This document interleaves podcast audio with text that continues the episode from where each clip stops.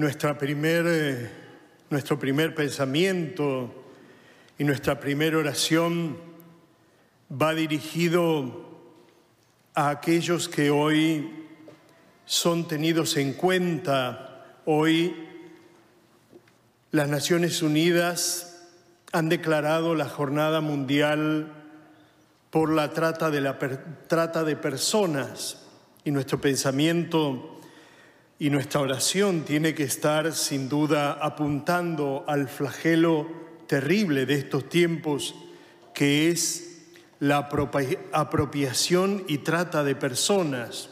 Sin duda algo concreto, pero que hiere profundamente el corazón.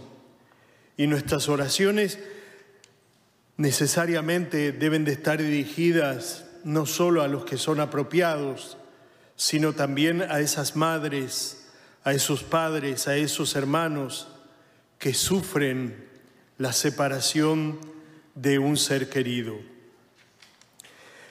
El Evangelio nos cuenta la parábola del mercader que busca perlas preciosas. Con este Evangelio culminamos el capítulo 13 de San Mateo capítulo en el cual encontramos siete parábolas que nos hablan acerca del reino. Pero detengámonos un momento en los gestos de este comerciante de perlas finas. Hay tres acciones o tres verbos. El primer paso es que mira, es un comerciante emprendedor que no se queda quieto, sino que sale de su casa y va en busca de perlas preciosas.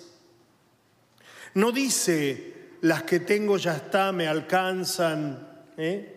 sino que busca más, un corazón, un corazón que busca saciarse cada vez más con lo exclusivo.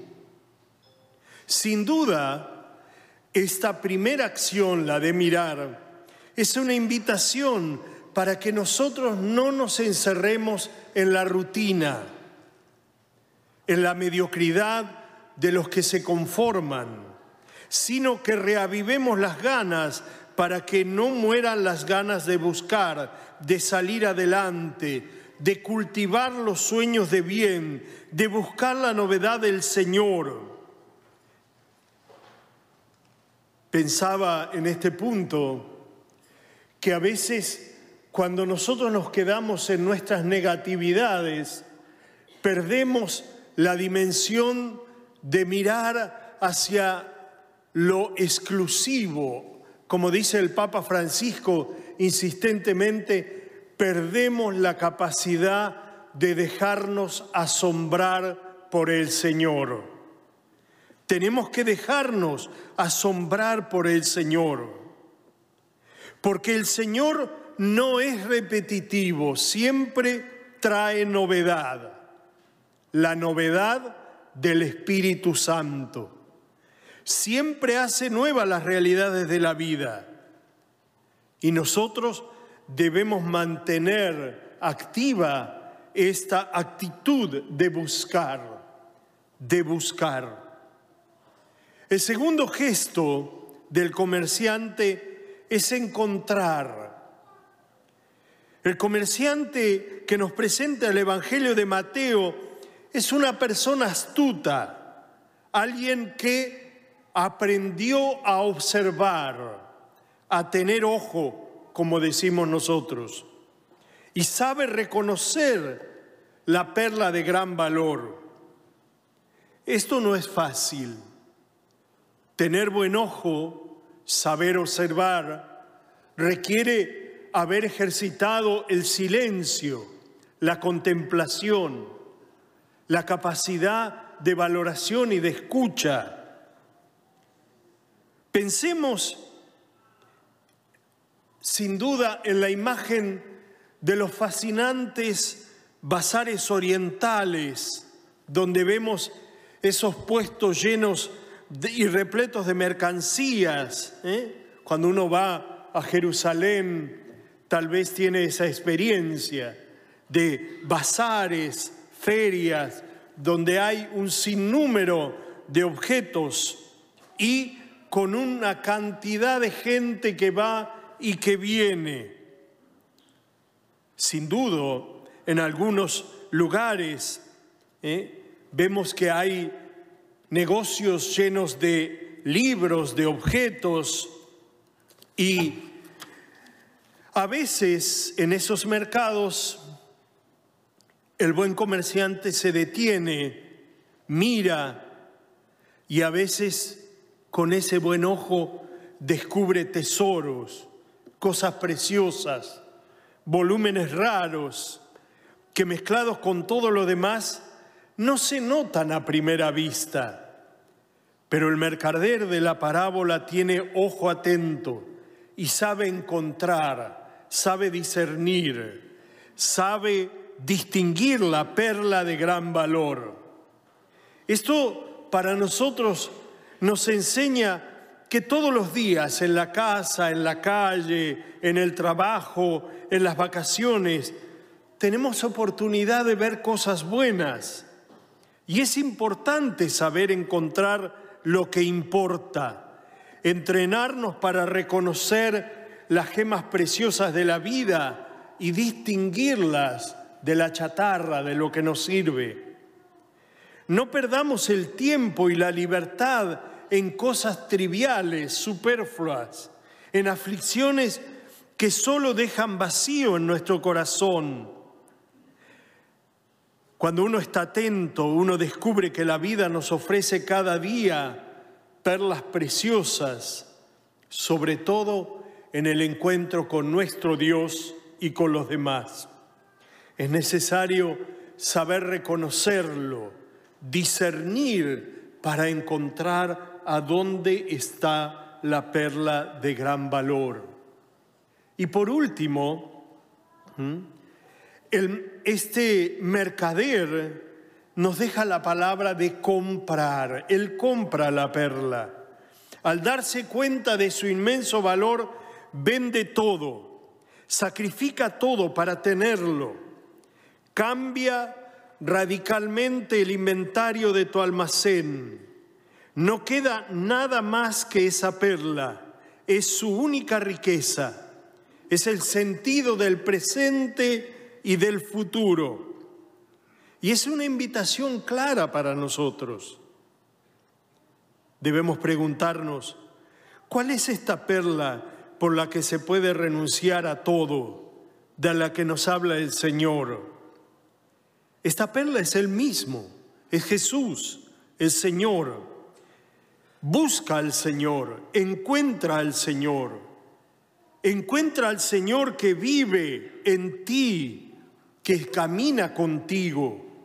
Esta maravillosa perla que es Jesús y que es preciosa en nuestra vida, que hay que buscar, que hay que encontrar y que hay que comprar, hacerla propia Vale la pena invertirlo todo en Él, porque la vida cambia cuando uno se encuentra con Cristo, que es la perla de gran valor.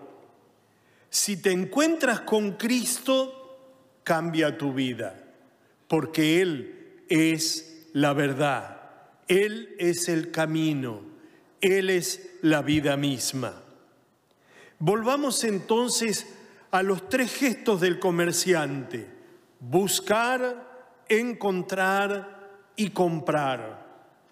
Hagámoslo y nosotros preguntémonos en nuestro corazón, cuando nosotros pensamos en la palabra buscar, pensemos, ¿estoy en mi vida en búsqueda de la verdad? ¿Estoy en búsqueda de Jesús?